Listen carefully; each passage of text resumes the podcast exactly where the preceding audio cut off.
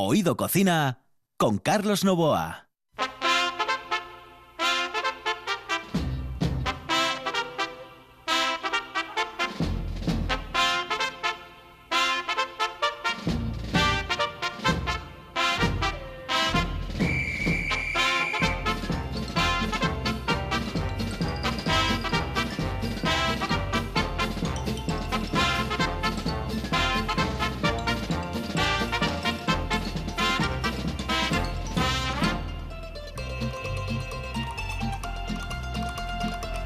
Saludos amigos, muy buenas noches. Esta es la sintonía de RPA y estamos en Oído Cocina.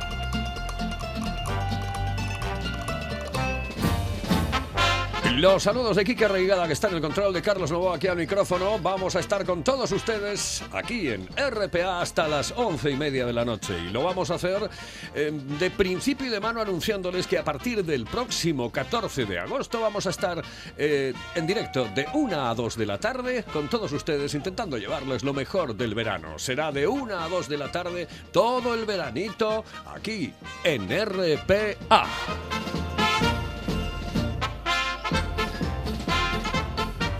Y hoy tenemos una invitada muy especial. Tenía yo muchas ganas de tenerla con nosotros en el estudio.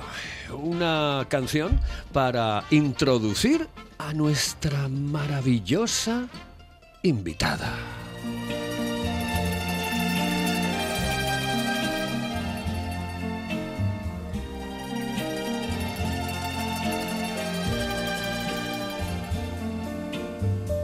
Qué profunda emoción recordar el ayer, cuando todo en Venecia me hablaba de amor.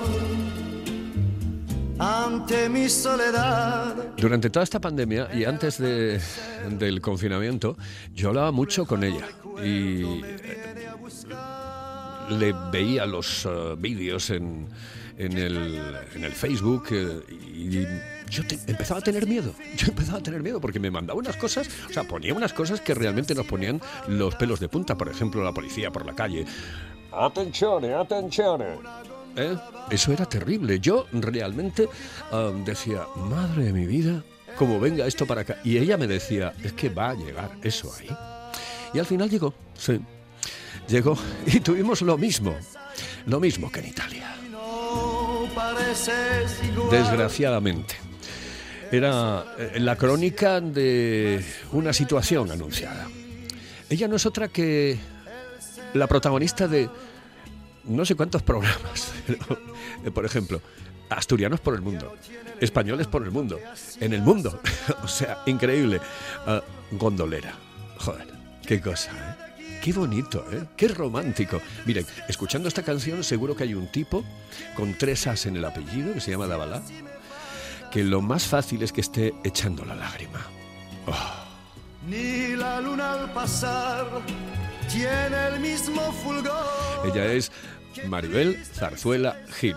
Maribel, muy buenas noches, saludos cordiales. ¿Qué tal, Carlos? Buenas noches, buenísimas. Qué Eh, alegría dímelo, estar dímelo en italiano, dímelo en, en Eh, italiano. buona, buonasera, buonasera, Carlo. Buonasera, Buonasera, Carlo. Come stai? Come stai? stai? Io bene, bene. Ti trovo molto, bene. molto allegro, vivace, felice. Mi fa tanto piacere vederti, sentirti e essere qui con te, Oh. al tuo fianco, nello tu- nel tuo studio, Sì. collaborando con il tuo programma di radio che da tempo che mi faceva piacere essere Illusione, qua. illusione, illusione, illusione, illusione. illusione. Tanta ilusione essere qua Pues con sí, te. a mí también, porque tenía yo ganas de, de tenerte aquí en el programa.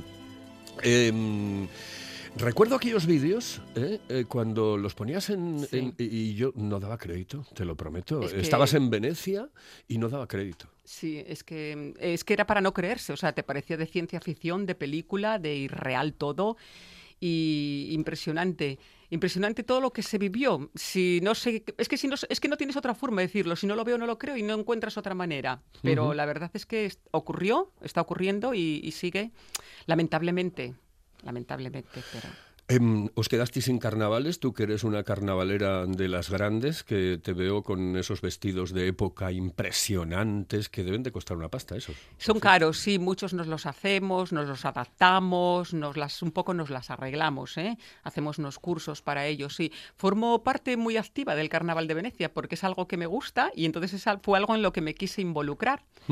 Y bueno, la verdad es que allí duran casi un mes en Venecia. Entonces, la primera parte me cogió el inicio y este año mm, pues, pues mm, colaboré mucho en el carnaval, muy activamente, porque a mi madre la tenía en casa con Adriano, que se operó de una rodilla, Adriano, entonces se quedaba en casa tenía un sustituto con la góndola, y entonces a mi madre la quedaba con él. Entonces yo hice mucho este año, participé muchísimo. Y nos, nos eliminaron el lunes de carnaval, que había una cena, el martes también, que era el final, eh, fueron esos dos días. Y el domingo yo bailé en Plaza San Marcos, el vuelo del, del águila. ¿eh? Bailé y luego había, tenía una, una fiesta en un palacio del 1700, la fiesta, y allí fue donde yo me enteré que llegaban noticias. Yo pensé que eran de esas, esas falsas noticias de Facebook que matan a la gente y que dicen cosas raras y que son, es falso todo.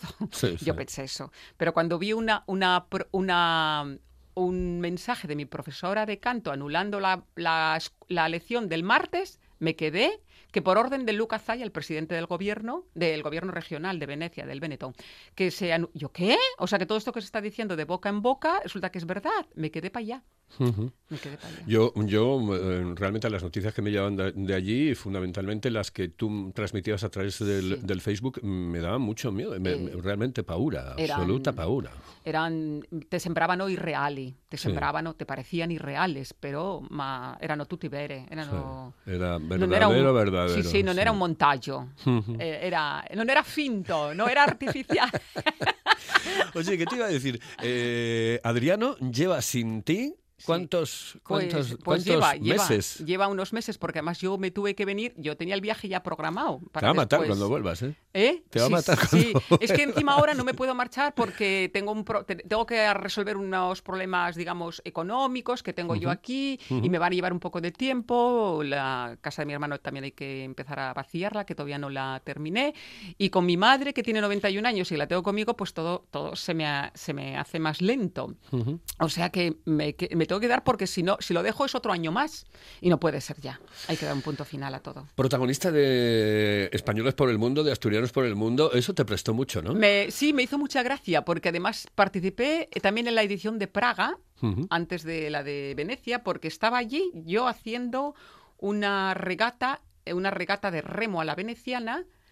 Y era una regata internacional y yo participaba por España. Y yo creí que iba a llegar la última. Eh, que, que, iba a llegar la última, y me puse un poco de faralais, porque digo, ala, vamos de España, ya que tal. Pues había pedido aquí un traje de asturiano, de Yanisca, que me mandaran, y me mandaron a ferir monas, los de, los de Llanes, un tal Herrero o algo así, un concejal que se apellidaba Herrero, algo así, y me mandaron a paseo, digamos, o sea, oiga, ¿usted dónde cree que está eh, escribiendo, mandando? Y digo, ah, sí, pues ala, vamos a representar a España de faralais. Y entonces me fui con volantitos a remar, y a Adriano le puse ahí también de cordobés y tal.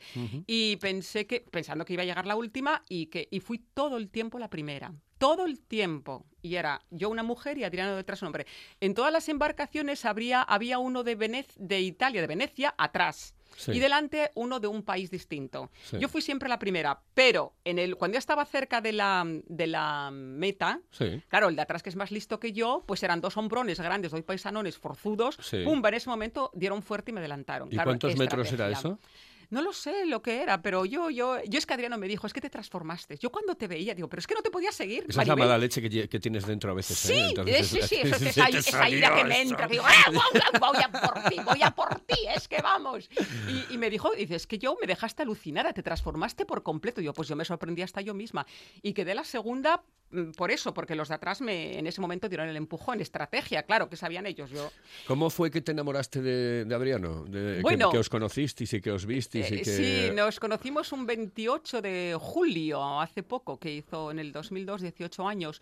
Y la verdad es que, bueno, yo no es que me enamorara, simplemente le vi, me cayó simpático y gracioso, me resultó simpático, le vi, le pregunté la hora, porque no me acordaba si había cambiado el reloj, que yo venía de Grecia y allí tiene un horario distinto. Y, y entonces me dice que es la hora del amore. Joder, los italianos, Son madre mía, tremendos, son tremendos, oye, ¿no? Son tremendos, tremendos. Fíjate que tienen ese punto de, de locura de conquistadores Sí, y sí, la verdad sí. es que es cierto. No, y, de- ¿eh? y que pasan absolutamente de todo en muchas cosas. Yo tengo anécdotas cuando yo cuando estuve en Italia, estuve pues estuve en Génova, estuve en Leche, estuve en varios sitios, ¿no? Pero eh, recuerdo que le compré a mi mujer una blusa de estas con hombreras que se llevaban en los años 80, 80, me parece. Sí, sí, 80. principios de los 90. Eh, y mm, estaba yo, me parece que en un partido con el Sporting de Gijón o con el, eh, f- el Español de Barcelona. Fui con los dos eh, Sí. eh, a, a- a Leche, en, el, en la bota de Sí, Italia. sí, en leche. Entré en una boutique. Eh, estaba la chica allí y, y le dije, mira, yo quería esta, Esta. pero no sé si le servirá. Y dice, ¿cómo, cómo es? Y tal. Sí. Eh, Y le dije yo, pícola, como, como tú, ¿no? Como tú. tú. Y entonces cogió, se quitó. ¡Ah! Parte de arriba se quedó con el sostén, Sí, se sí, puso se la puso. brusa y yo digo yo, madre mía, sí, sí, dije, sí, la Sí. compro. La compró. ¿Cómo pa' no? La compro, pues son, son, eh, son la leche los, Sí, los italianos. sí, sí. Eh, y lo de la góndola, lo de la góndola em, es difícil eh, sacar el carnet, porque es eso es como sacar un carnet de conducir, ¿no? Sí, sí, es bastante. Yo lo que tendría es conducción familiar. Como es él, pues entonces puedes usar su góndola y esas cosas, es lo que yo tendría, ¿entiendes? Pero es, es muy duro y además es, ya no es eso. O yo me he presentado a oposiciones del Estado y las he pasado, porque eres anónima. Simplemente allí te examinan y ya te deciden si pasas o no. Y simplemente por ser mujer, una extranjera y encima con unos años, pues ya te dicen, pues mira, no, y ya está. Y luego o la, me encontré con los profesores unos años después. Una vez, el que me, uno del que examinó se lo dijo a mi marido, oye, tu mujer lo, lo encontró en el vaporete, lo hizo de maravilla, ¿eh? pero no la podíamos dejar pasar, no me podían dejar pasar para sacar lo que es el, el- el- la, co- la conducción libre, o sea, ser libre. Porque Sí. yo puedo ser con él, conducción familiar, Sí. pero para ser independiente de él, ¿entiendes? Ahí no me dejaron, no, no, no me dejaron. Eh, pero lo hizo muy bien. Y luego, unos meses después, me encontré en la peluquería con la chica que me examinó también. La peluquera le dice, mira esta chica Rema. Y ella que me vio dice, sí, ya sé quién es, la mujer Maribel, la mujer. Y yo, ah, me conoces. Yo no la conocía porque con, con el pelo teñido, tiñéndose con esas Sí. cosas que no, no la reconocí, la verdad. Y luego me dijo quién es, examiné yo, ah, y le dije, ¿cómo lo hice? Dime la verdad, ¿eh? Porque si lo hice. No, no, no, lo hiciste muy bien, pero no te podíamos dejar pasar como el otro. Pues eso no es justo tampoco. Porque Poco si lo de hice bien- machismo hay Bueno, del- machismo y, y sí, machismo y de, y de, y de todo, o sea, y aunque y, va otro que es hijo de quien sea y, y pasa aunque lo haya hecho mal, aunque le haya caído el remo, aunque haya girado mal, y, o sea, Sí. no, no es justo, eso Sí, no sí, es justo, no. ¿entiendes? Oye, ¿cómo está bueno. Venecia últimamente? Pues mira, está muy cambiada todo lo que, lo que nunca lo que nunca fue, bueno, nunca tampoco, pero bueno, lo que hace muchísimos años era muy vacía, muy baja, muy claro, para el turismo, mm, para la economía del país está muy mal, de la ciudad está muy mal, ¿entiendes? Con un 60% de, de, mm, edificios vacíos, o sea, de hoteles y todo eso vacíos. En la góndola pues se va muy poco, o sea que eh, ellos que viven del turismo del verano, fatal. Escucha, escucha esto, escucha esto, escucha esto. Oh partigiano, portami via. Bella ciao, bella ciao, bella ciao, ciao, ciao partigiano, portami via, che mi sento di morir. Se io muoio da partigiano, Hombre, cantaba de otra manera, pero fue el himno del confinamiento en Italia, ¿no? Sí, sí, Lo cantabais ponían. en los balcones, ¿no? Sí, sí, sí, sí, sí que... Pero yo creo que hubo mucho más movida de eso aquí. Allí sabía, no eran todos los sitios, eran en algunos sitios. ¿eh? Por ejemplo, mi pueblo se hizo durante como una semana, luego ya no se hizo. ¿eh? Por eso te quiero decir que fue hubo mucho más, eh, más, más unificación de aplausos y tal aquí. Se empezó en Italia, pero bueno, claro, es que en en Italia empezó todo. Empezó todo allí. Claro. Creo que vino de Francia en realidad y de Francia pasó a Milán y en Milán se expandió, se, se masificó. Y en el Benetton, eh, es donde yo vivo, el Benetton, en la región Benetton, allí teníamos la suerte que había un virólogo ya en pensión, jubilado, muy famoso y con mucho prestigio, y de Padova, de Padua, y colaboró mucho con la sanidad de, de la región. Y entonces el Benetton fue muy de por libre, no se rigió mucho por lo que decía el gobierno nacional ¿eh? Fue un poco a su bola y fue mucho más, más restringido. Como en Asturias también fuimos de los que menos tuvimos, lo que mejor lo controlamos todo, Sí. pues en Italia el Benetton también. En ese sentido yo he sido afortunada dentro de estar en España Has, y en has Italia. estado en los dos sitios eh, más libre de virus. Sí, o sea, con mejor regularización y control y erradicación de ellos. O sea, que Sí. he sido afortunada en ese sentido, sí. Em, eh, muy popular con el tema de eh, españoles por el mundo y asturianos por el mundo, ¿no? Sí, la verdad ¿A es que que te reconocían bastante- por la calle Bueno, ay, sí, sí, sí. Oye, oye, que me ha pasado, ¿eh? Ir por Venecia caminando y tal. Y luego también me pasó otra cosa. Hice otro programa en Ucrania. Cambio de familia y fui a vivir con una familia allí. Callao. Y- Sí, sí, sí, sí, sí, sí, sí. Ay, Sí, eres maravillosa. Tengo que, volver, tengo que volver a publicarlo. Lo he publicado alguna vez, pero igual lo- tengo- te lo envío y un Sí, día lo, sí, lo- lo claro, miras hombre, y lo ves porque te- claro. te, va a ¿Y gustar. qué, y qué- qué hiciste allí en Ucrania? Sí, O sea, te eh, fuiste a vivir con... Sí, con otro, con un hombre distinto, rubio, de ojos azules, más joven. Estoy chiflando. Estoy chiflando. ¿Y cuánto Bueno, la verdad es que teníamos a, a la- al cámara, con, a una chica que era cámara y Sí. tal, con nosotros siempre viviendo 24 horas al día, ¿eh? O sea, que sí, tampoco te creas tú que, que, bueno, yo dormía en la litera donde dormían los niños, el niño, un niño que tenían, y, y él dormía pues en la cama matrimonial y tal. Pero bueno, fue divertido, fue ¿Y en simpático. qué idioma os entendíais? Pues mira, te cuento, yo con él me hablaba un poco en inglés chapuzado, de este que solemos abrir- hablar un poco los turistas, y el, el My Spanish al School English, o sea, ese inglés que aprendes en el colegio y que lo practicas como turista, ese. Sí. Y, pero luego yo tenía una intérprete. ¿eh? Tenía una intérprete en los momentos más puntuales, que iba en un horario. Pero claro, cuando la intérprete ya no estaba, eh, yo te quedabas en la casa porque dormías allí y vivías 24 horas, pues era, era inglés. ¿eh? Y ahí me pasó una vez que una chica, o más de una persona, se me paran por el camino y, y me dice no sé qué uno pi uno. Yo sabía que era el programa. Y entonces la televisión y tal, eh, y dedu- ya deduje y- que era el programa de Ucrania. Y esta al final terminamos hablando en inglés y esta chica me había visto en Alemania. Ajá. En Alemania el programa de Ucrania, que ya era de Ucrania o algo así. Y es muy seguido, o sea, es como españoles en el mundo, allí tiene mucho éxito ese programa. Oh, qué Eh, maravilla. Sí, sí. Eh, vamos a escuchar un poco de tarantela porque ahora empezamos a hablar un poco de comida, ¿sabes? Porque este es un programa de comida y un día de estos me echarán de la RPA eh, porque siempre empiezo con otra historia que no tiene nada que ver con, con la comida. Pero, pero es así. Yo creo que es el programa más atípico de gastronomía del mundo mundial porque lo que intentamos es conocer a los personajes a través de lo que comen. ¿eh? Que, que no está mal, ¿no? No está mal. Para nada. No está mal. Bueno, pues nada. mira, con esto empezamos con la comida.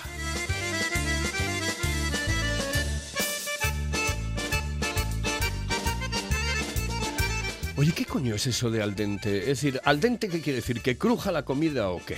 Bueno, al dente es un punto en el que no está mm, blando, blandengue, que, eso ocurre cuando lo cocinas mucho, entonces Sí. queda la pasta blan- blan- blan- blanda, como Sí. dicen ellos, y hacen así. Sí. ¿eh?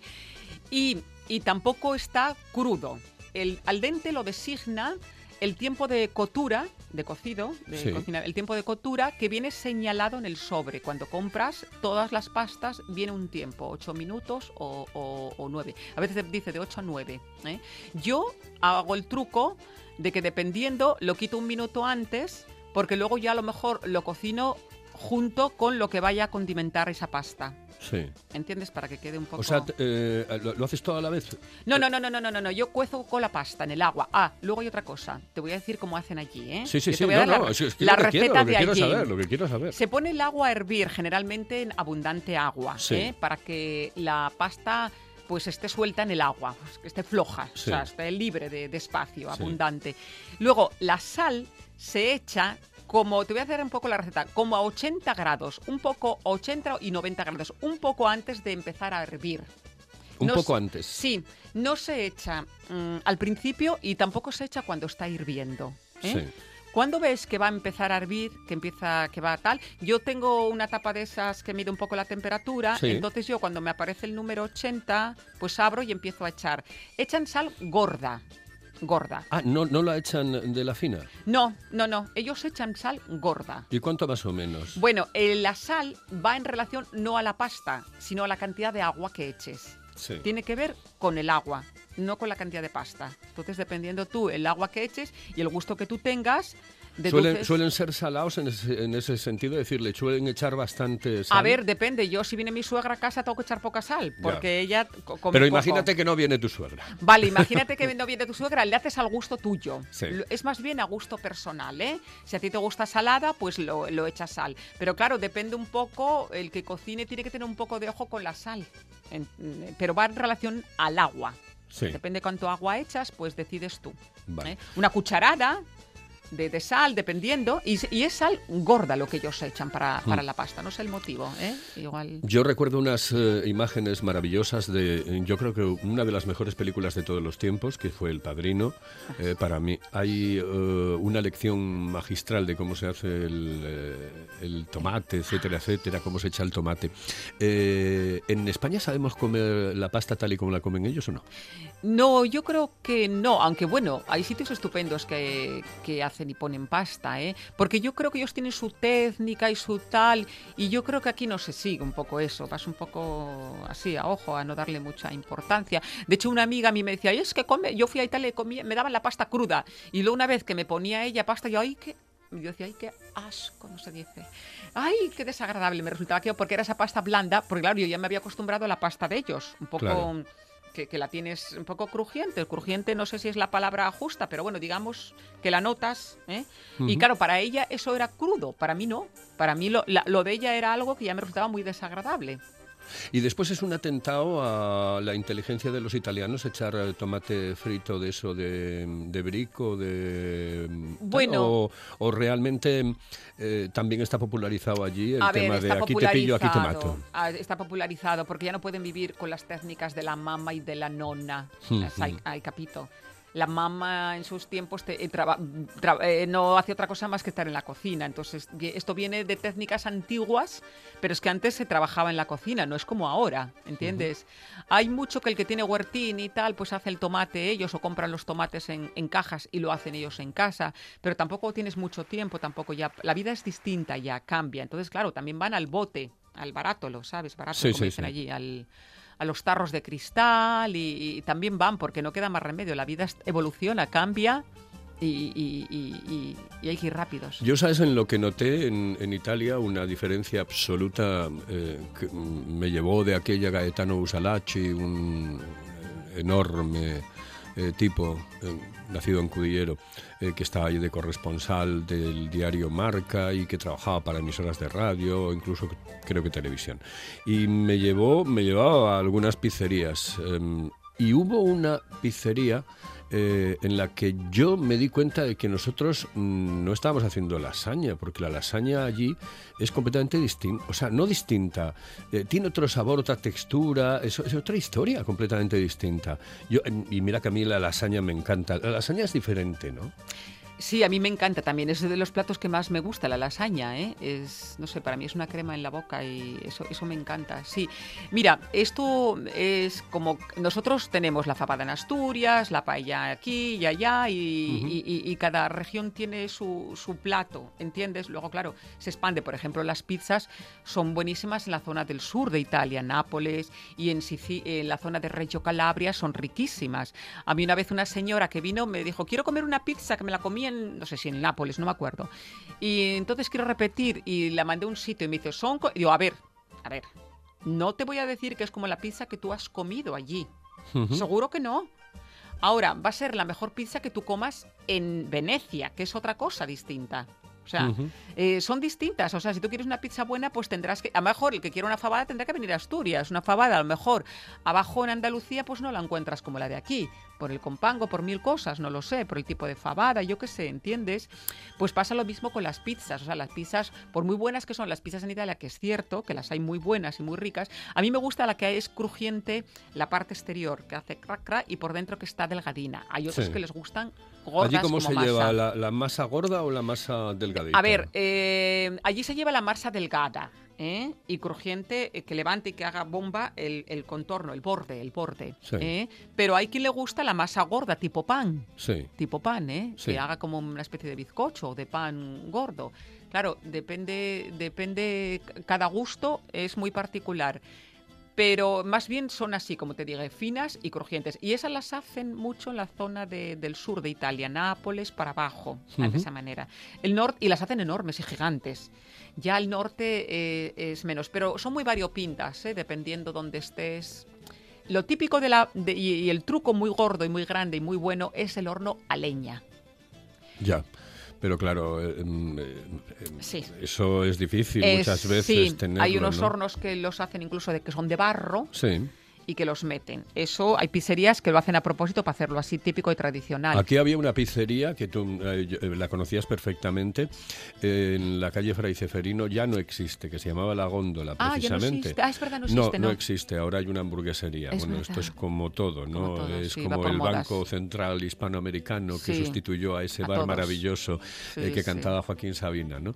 Pues en, en esas cosas eh, tenían cuidado y había un horno Guapísimo ¿Ves? y a mí me encantó. Yo iba allí, bueno, primero porque estaba bueno Sí. y segundo porque mm, parecía que estaba en Italia. Claro, claro, es que ese que es el estaba en truco. Italia. Porque es que son, son, como te digo, recetas arcaicas, antiguas, que vienen de, a- de, de atrás, de, yo digo una época ancestral, bueno, de una época histórica, de un patrimonio y un legado. Y claro, antiguamente se cocinaba así, los hornos eran de esa manera. Entonces viene de ahí, es como nuestra fabada, cocinada lentamente y tal, a cocinarla con una olla express. Claro, yo termino haciéndola en plan rápido porque no me queda más remedio, porque es la evolución. ¿Haces fabada allí? Sí, sí que la hago. Y a Adriano no le gusta mucho la fabada. La llevo Sí, ¿y desde la al llevas vacío. desde aquí? Sí, la llevo de aquí ¿Y te al dejan vacío. pasarla sin Sí, problemas? sí, sí. sí, ¿O la sí. llevas de extranjis? No, no, no, no, no, no, no, pasada sin problemas. Puedes pasar Claro, el comida. problema después es el chorizo, la morcilla y todas estas Yo me la cosas, llevo ¿eh? de aquí, claro, me lo llevo envasado al vacío, me la llevo de aquí. ¿Pero qué y- tienes? ¿Comprado al tío de la aduana o no?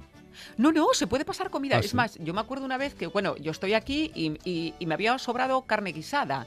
Y dije yo, bueno, pues la tengo que tirar o no la puedo llevar, la pensaba yo. Y digo, como iba a verme un amigo, digo, bueno, le voy a llevar esta carne. Si la quiere él para comerla él, si no quiere dársela a los perros, si no, pues ya la tiro. Pues el amigo al final no pudo ir. Y entonces la pasé. Y, y yo dije, ay, ¿se puede? es?". Yo pensé que me la iban a retener y a quitármela, ¿no? Y dice, sí, sí, la comida se puede pasar, no hay ningún problema. Lo que no puede pasar son los líquidos o esas cosas, el agua y tal. No, pero la comida sí. Y entonces ya desde... y, bueno, no veas tú qué bien le vino a Adriano aquella carne guisada que yo, que yo le hice, se la cenó aquel día. Hombre, imagínate. Sí, sí, sí, sí, ¿no? Me- le, le vino estupendo. Y a partir de ahora, pues cuando me sobran cosas, pues ya termino llevándomelo. Oye, por cierto, eh, ellos también comen eh, eh, pizza de esta industrial, eh, como, no sé, pues em, telepizza o Sí, esto de Dominos y todas estas cosas. Sí, allí tiene muchas pizzerías eh, de asporto que se llaman, de transportar. ¿eh? Entonces tú llamas al pizzaiolo, a la pizzería, y te lo llevan a casa o vas tú también a recogerlo allí. ¿eh? En Venecia no está prohibido los hornos de leña. ¿Ah, sí? Sí, por la cantidad de, ¿cómo se dice?, de mm, posibilidad de incendios que pueda haber. Oh. Porque en eh, Venecia hay muchas casas de madera, hechas con madera, que se construían antiguamente de madera, y entonces los prohibieron porque se, se encendían muchas cosas. No te lo vas a creer, pero se pasó la media hora. Ay, pues yo Es por horrible, mí puedes ¿no? estar más si quieres. es A mi madre la veces- tengo colocada con una amiga, Hay ¿eh? veces, hay veces, no porque eh, dura media hora el programa, Ah. desgraciadamente. Pero te voy a decirte algo, em, se me pasa tan rápido a veces el Sí, programa. yo te contaría muchas más cosas. Bueno, claro, bueno. bueno, pues vamos a hacer una cosa. ¿Tú cuándo te vas? No lo sé, pero voy a estar para largo, ¿eh? Ah, sí. Sí, sí. Perfecto. Pues entonces, a partir del 14 de agosto hacemos en directo el programa de 1 a 2 de la tarde aquí en Gijón Ah. y en este mismo estudio. Así Vale. que estás citada definitivamente Vale. ¿eh? en ese periodo entre el 14 de agosto y, bueno, mediados de septiembre. ¿De acuerdo? Pues facciamo la segunda puntata. Facciamo la seconda puntata. Eh, aquí, señoras y señores, Maribel Zarzuela Gil. Ya me gustaría a mí tener una colaboradora todos los días como Maribel. Es que le dices hola y te dice, ¿cómo está? Y, cómo-?". y ya se enrolla y de cine. Estos son los invitados que yo quiero. Los invitados que yo quiero son estos y no otros. Maribel, gracias. Buenas A noches. ti me he divertido un montón. Saludos cordiales. En el control estuvo Kike Reigada, aquí al micrófono Carlos Novoa. Volvemos mañana en Oído Cocina.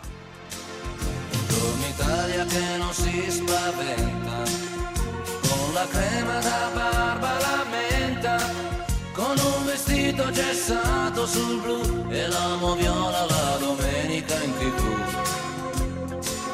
Buongiorno Italia col caffè